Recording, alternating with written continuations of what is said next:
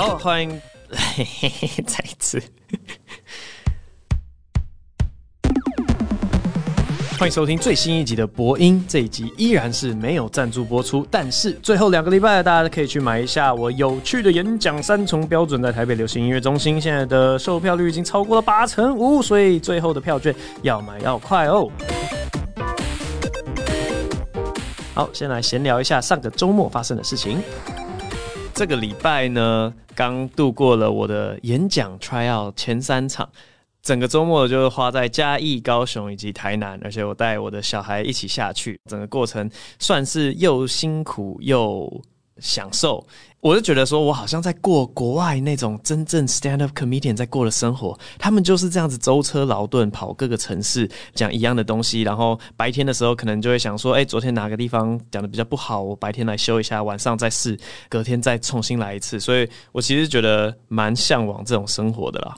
甚至是跟我们的那个新的执行长提说，我们真的有必要接那么多业配吗？就是我们这个才是我们擅长做的事情啊。好，反正就是这个周末蛮开心的，除了自己可以练习到演讲的起承转合之外，也看到很多在地的喜剧演员正在崛起的过程。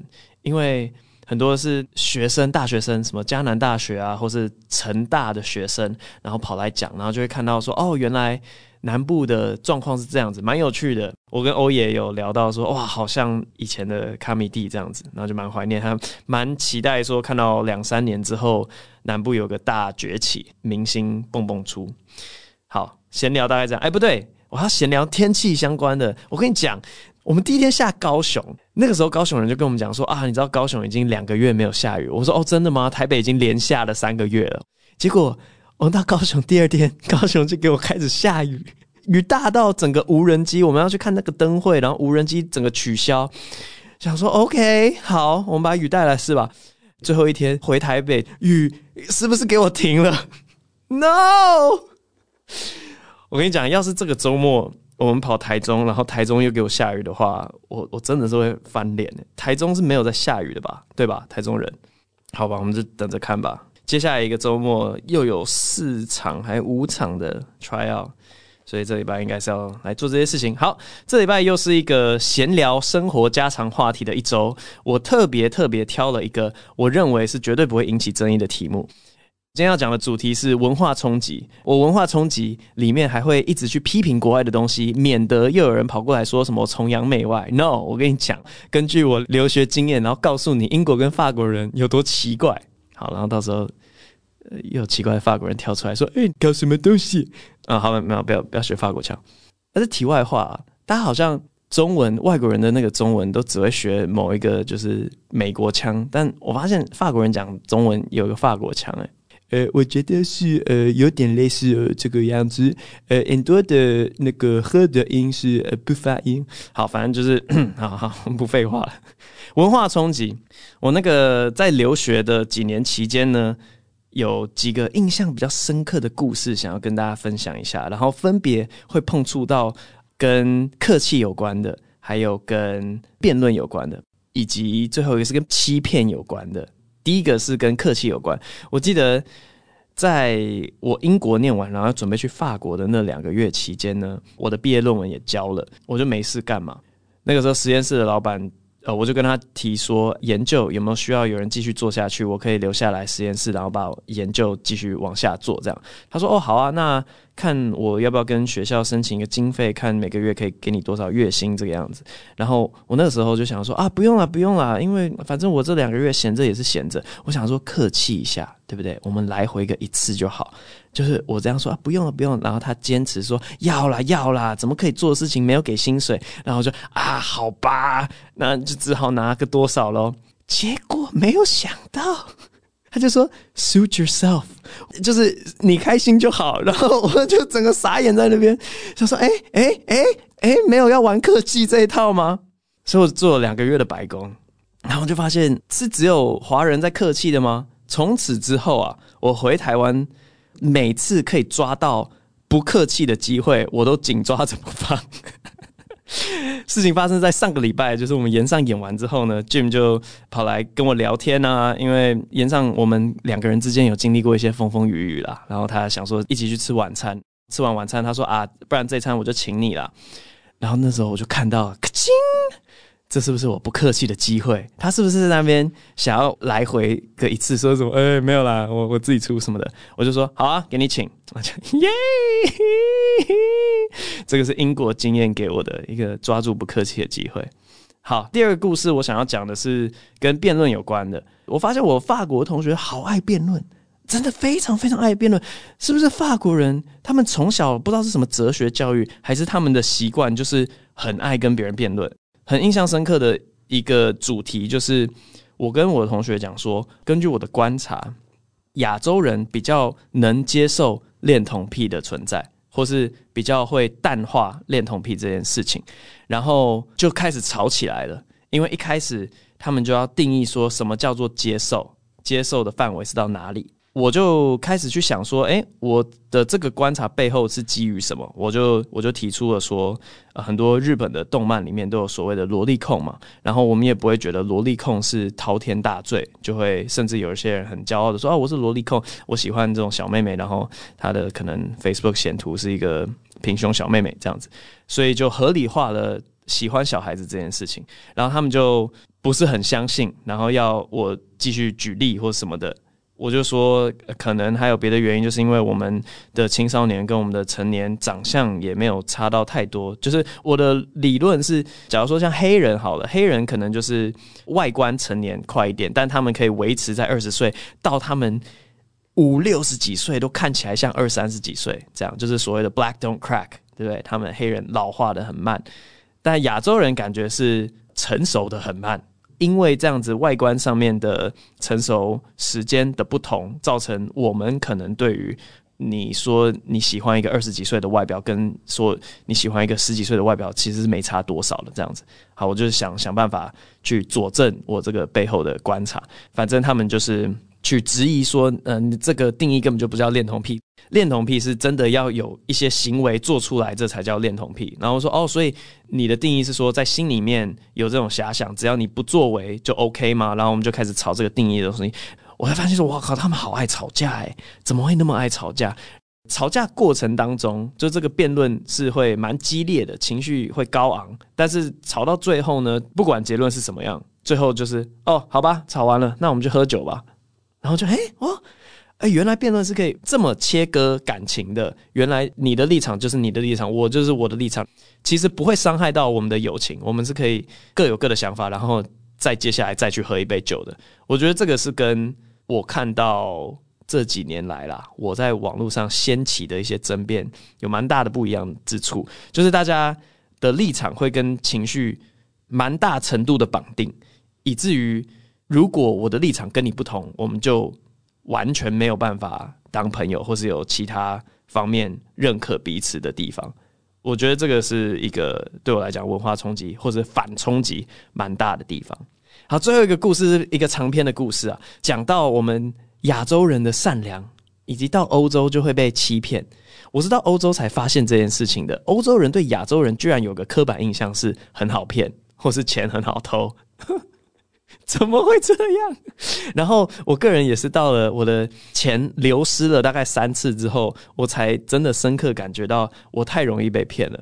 在我到英国的第一年，你要办任何事情都要先弄一个信用卡或是现金卡、提款卡，好随便，反正就是银行的一个存款嘛。你要先去银行开户，他的这张卡呢，可能跟台湾一样，就是。不会直接现场给你，他一定要确认你的居住地址是正确的，所以他一定会把这卡寄到你住的地方，因为他确定你真的住在那个地方。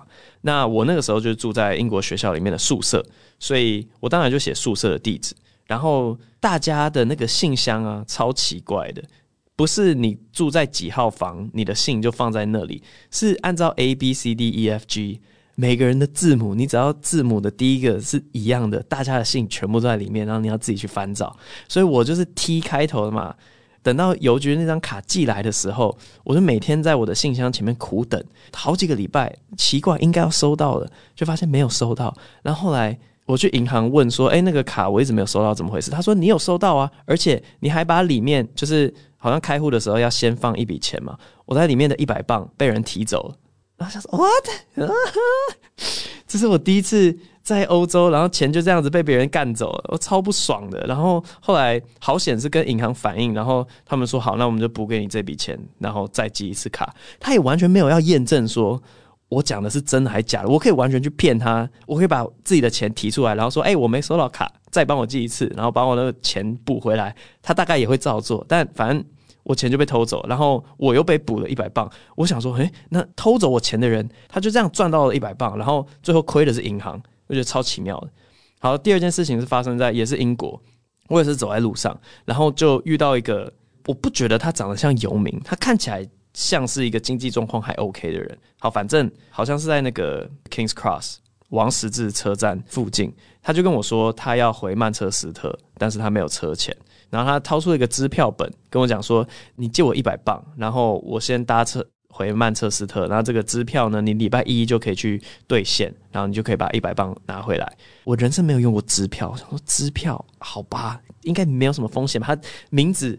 跟户头都写在上面了，应该不会是骗我的。我后来就跟他想说啊，不然这样，你再给我你的手机号码，这样子我名字也有了，手机也有了，我绝对找得到你，我就可以蛮放心说拿得回自己的钱。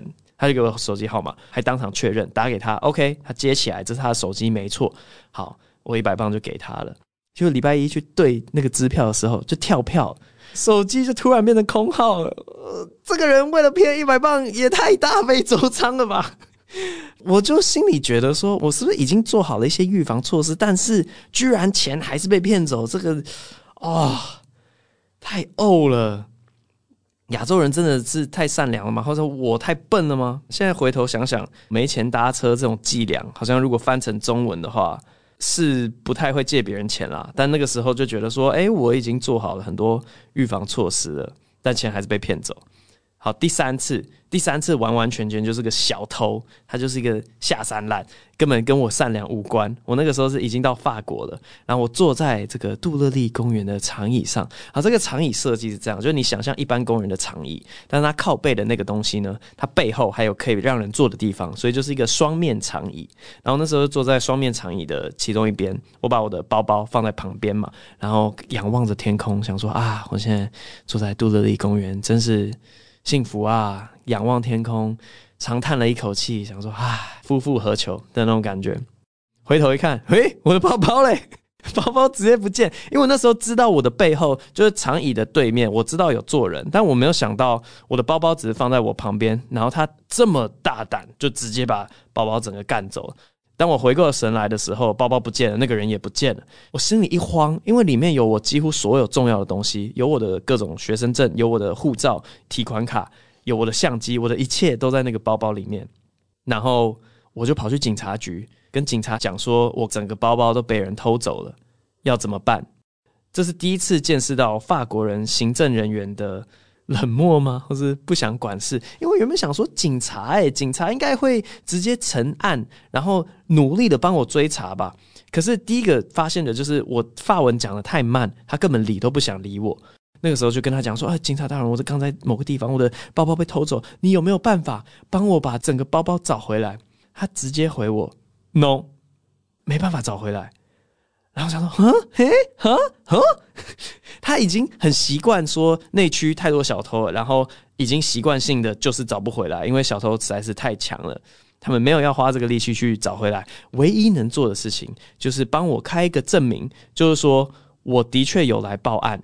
我的东西被偷了，然后他跟我说，拿着这张单子跑去区公所再办一个居留证，然后其他东西就是再去银行办，你就全部拿这个证明说你真的有来报案，我只能做这件事情。好，我就拿着那个证明跑去区公所，我的天呐，区公所是一整个另外又臭又长的一个篇幅。我那个时候不是住在巴黎的二十个区之内，我是住在巴黎围墙外面。的一个九十五区，只要是巴黎围墙外的那个区公所，就要跑到一个非常非常远的地方，叫做安东尼。然后为了要去这个区公所，我必须早上搭着第一班火车杀到区公所。第一班火车应该是早上五点多到区公所的时候，早上六点多，已经外面是大排长龙了。我记得第一次去区公所的时候，我从早上六点一路排到下午五点，他们下班都还没轮到我，然后一天就这样过去了，我什么都没办到。我第二次就学乖了，我想说，我一定要带一个小说去看或什么的，因为上次太浪费时间。然后因为呢，我到的时间点已经有太多人了，所以这次我不搭火车了，我直接骑脚踏车。早上四五点钟开始骑着我的脚踏车，我好像记得骑了有没有十公里啊？反正就是到了那个。区公所的外面，嘿嘿，没有问题。我是第一个到的，带着我的小说，我忘记那时候是在看什么鬼，《百年孤寂》吗之类的，整个看完了。我把一本小说从头到尾整个看完了，然后好不容易轮到我，这个区公所的大妈居然在聊天，我觉得这真的是很猛诶，这个换作是台北是完全无法想象的情况，就是公务人员。可以两个大妈在那边聊天聊一聊啊，所以你家女儿那么什么或者我买菜啊聊一聊，告一个段落，然后他们才转过身说啊，你是要处理什么东西？我，然后我就跟他讲说哦，有人偷我的包包，我办拘留证什么的。然后他说哦好，我帮你承办，可坑可坑盖两个章，好，下次我们办完，你再一样时间过来领你的那个证。我还要同样过程再经历一次，哦，真的有够痛苦。台湾的公务员真的是佛心来着，法国的烂到爆。好，没关系，我就想说最后一次了，下一次就可以拿到居留证了，对吧？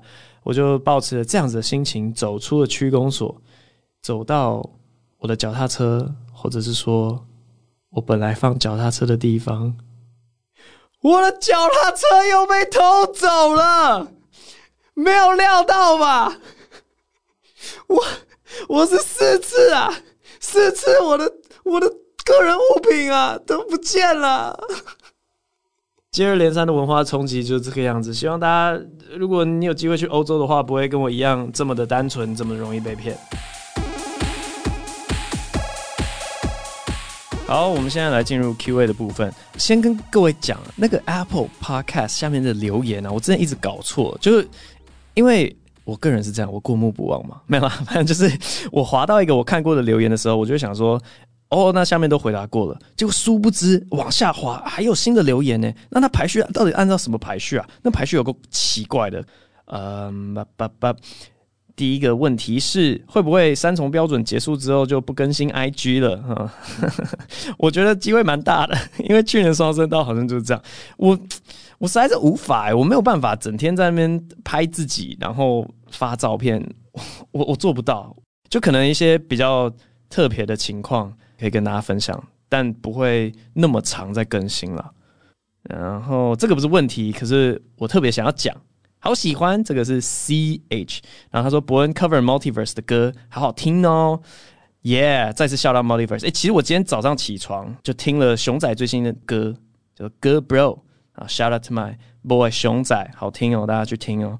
然后 Multiverse 的歌，我大嘻哈的时候超爱听，我连他们的 ad lib 全部都背起来，就是那种啊啊啊，我没有病，可是看都看不清啊，就是你知道我我是会那个 ad lib，先喘口气，世界上那边的，好吧，就这样。因为我一直觉得饶舌真的是 stand up 的大哥哥，他们走在我们前面大概十年或者五年，很喜欢看到他们的发展，就有点可以看到以后我们这个圈子的感觉。好，自我认知的过程，这个是苹果肌留的。他说以前也被说过，为什么要跟自己说话？小时候被问很困惑，觉得大家。是在掩饰自己私下的行为，看到有人把私下的行为展现出来，所以会看不顺眼。长大之后被问这些事情，统一回答：因为我在整理思绪，把所想的事情输出，等于一边在整理脑内的东西才怪。现在原来真的大家不会跟自己说话，这要怎么克制啦？不知道能不能开投票？想知道比例多低？哦，我也想要知道、欸。诶，我的感觉是有点五五波啊。看留言呢，还是看周围的人？我觉得是五五波啊。这个是 Hikari 哦，光吗？管委会那段好好笑。想问伯恩对 Podcast 被延上有什么想法？另外祝专场顺利，不是专场后演讲统一证明演讲顺利。好，Podcast 被延上有想法呢？我其实一直跟大家讲，这个嘿嘿嘿这个答案有点危险。我每次被延上的一个观察啦，就是。基本上我的 YouTube 影片上传之后，那个正赞倒赞比大概都是九十八趴左右。然后如果这支影片被所谓延上了呢，它的正赞倒赞比大概会下降到百分之九十三，有时候惨一点会到百分之九十二这样。所以我感觉起来很生气，很生气的人大概就是占了五趴左右。那这次 Podcast 呢，我的整个 Podcast 的评价从四点九掉到了四点八。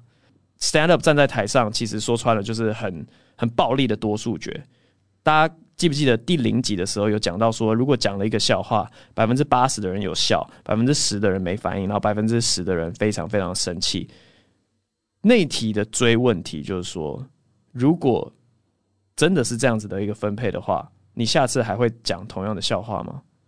因为有百分之十的人是真的非常生气，可是有百分之八十的人听了很开心。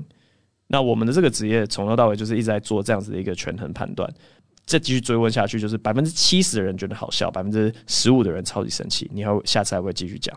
百分之六十的人觉得很好笑，百分之二十人非常生气，你下次会不会继续讲？然后每个人画的那个标准都不太一样，但我从后台观察到的就是这种从百分之九十八到百分之九十三啊，或是从四点九到四点八，我只是提供一些数据让大家去思考一下。就是，如果是你的话，你觉得我有没有需要道歉？我有没有需要改进我讲的话？好，为什么我不会玩熊猫？他问为什么三重标准不办在三重啊？我就问请问你一个问题啊，三重有哪一个场地可以扛得下我的票房的？我 没有啦，就是很现实的考量。台北的大场地选择好像就那些，就是 TICC 三千，北流四千，然后接下来就是小巨蛋了。我们就评估每次的 CP 值嘛。如果哎、好像那个四零的那颗蛋是什么一千三，我如果要演四零的那颗蛋，我我要演个八场九场，哎，就是有点太累了，所以我们就会办在一些大家常看到我们办活动的什么北流啊、TICC 之类的。阿竹他说，难怪我跟妈妈说管很多，她都听不懂，因为住乡下郊区都需要跟。邻居厝逼打招呼，哎、我念厝边哦，所以我也想要搬去台北。看来郑姐应该是移民啊。向他人造三餐问温饱，对集体主义的人来说是热情，对个人主义的来说是鸡婆。台湾人三级警戒的生理距离做得很好，好到没有给彼此的心理距离留点空间。除海边，伯恩退休想要住哪边？告白。听到你的自言自语和无意的哼哼唱唱，真的是比起跟管理员对话有意义多了。好，其实那集真的是有收到蛮多不一样的讲法，也有在做管理员的有跑来跟我讲说他的内心的想法，然后好像也有录成 podcast，大家可以去听。就显然有很多人支持这种热情嘛、温暖嘛，然后也有人跟我说，如果真的想要体验人之间的冷漠，可以搬去东京。哈，所以他这边问的问题是说，我退休想要住哪边？其实。我跟我太太都蛮想要搬去南法的，因为南法就是哇，跟人每个人都离超远的。然后我们之前去拍婚纱的时候，有顺道去南法玩。我跟你叙述一下南法的一天长什么样子，就先睡到中午，好，这是最基本的。然后你中午慢慢的醒来之后，阳光照在你脸上，你想说哦，好，该醒了，就跟枕边人讨论说，我们接下来要去哪一个小古堡喝咖啡。然后你就开车开很远，开大概四十分钟，一个小时去一个小古堡，那个中古时期感觉的地方，然后坐下来喝咖啡，看着山丘，然后就觉得说啊，好，这个咖啡真好喝，啊，真累，一天的行程就这样了，打道回府，然后回去吃个海鲜晚餐，大功告成，一天就是这样，所以蛮蛮想要住到南法的，天气也还行，不会像台北这样子整天下雨。哟，哎、欸，好，这个人说拜托念到我，哈哈，你被念到了。芳芳，不过你不孤单，我也常自言自语，不管是在房间里或是在路上逛街，都会跟自己对话，有时候也会笑出来。我想天才都是这样的吧？我不知道、欸，跟智商有关吗？就不是很多人都什么高功能自闭症吗？我我是觉得跟智商无关啦，但毕竟你整理思绪是要透过语言嘛，我不太知道你你如果不跟自己讲话的话，那平常到底在？想什么，或者你你的想法到底是怎么汇整的？我我自己是有点不能理解。你你你好，肉肉肉奇说乌汉飞燕这周看了两场演唱，买了哈密 video 看双声道，真的很后悔当时没有去看。真的喜欢萨泰尔金曲，每首都好好听啊！不知道之后会不会再出歌，或者有萨泰尔演唱会，还是老 K 走了之后那些歌就不会拿出来唱了。好，STR Bro 真的诶 STR Bro 现在剩三分之二。这个东西是这样，就是我们原本想说。喜剧的歌是有办法重复听的，跟段子比较不一样，就是呃段子听了一次、第二次的感受度就会降低非常多，但歌是有办法重复听的。但后来观察，因为去年双声道的时候，阿嬷我真的吃饱这首歌是首唱在双声道里面，然后那个反应之大，结果其他首歌虽然歌词也都同样的好笑，但因为大家在线上就已经听过，所以那个还是有点差距的。然后再加上就是。呃，其实拍一首 MV 的那个，哇，真的，我真的是很 respect 歌手哎，我觉得蛮吃力不讨好的。可是我们平常做 stand up 有点就是太习惯了，但是那个的 CP 值后来考虑起来觉得好低哦。然后现在就只有是真的觉得一个想法非常非常适合做成歌的时候，我们可能会拿去做成歌。但除此之外，就是演唱会这一类型的企划。可能会暂缓。不不不，这个人说：“我不信找不到没用过的昵称，别骗我。”他说：“想请问封面图是博恩自己画的吗？”是，没错。超级喜欢博恩自己讲话笑出声，我每次都被那个笑声逗乐。每次听博恩分享自己的想法，都想说：“天哪，原来又跟我一样这么厌世不孤单。”哈哈，好想知道 Podcast 封面图是自己画的吗？还是谁画？怎么挑的？你看他长这个样子，就知道应该是我画的。我花了大概三秒钟画出来的。我那时候就想说，我要走一个极简风。我看，哇，纵观这个 Podcast 界，每个人的封面都好用心啊。真的很用心诶，我那个时候就拿 iPad，然后我画了几张啊，四张嘛，然后我们最后挑了一张，觉得可爱。良善之地的人，诶，良善之地很好看诶，很推大家，就是他笑话也好，然后他哲学也就是呃不算浅碟啦。呃，他说五星好评，吹吹吹之炎上续集，想知道伯恩什么时候会开始上网搜寻自己的名字，从什么时候开始，以及会一直看自己。演出过的影片检讨吗？我认为同事和邻居一样，大家不要互相管闲事太多，正常社交互动就好。上班好同事，下班不认识。另外想问伯恩，觉得自己做过最羞耻的事是什么？飞机杯应该不是最羞耻的。好，什么时候会开始上网搜寻自己的名字？其实就是呃刚开始做的时候吧。不有名的时候一定会，大家都会吧？会吧？就是看说，诶、有没有人跟我同名同姓的那种感觉。我可以跟你讲什么时候停止的啦，很明确啊，就是叶秀第一季的中间就开始不看网络上的评论了，因为看了只会难过啊，就是没有什么好东西可以看。然后会一直看自己演出过的影片检讨吗？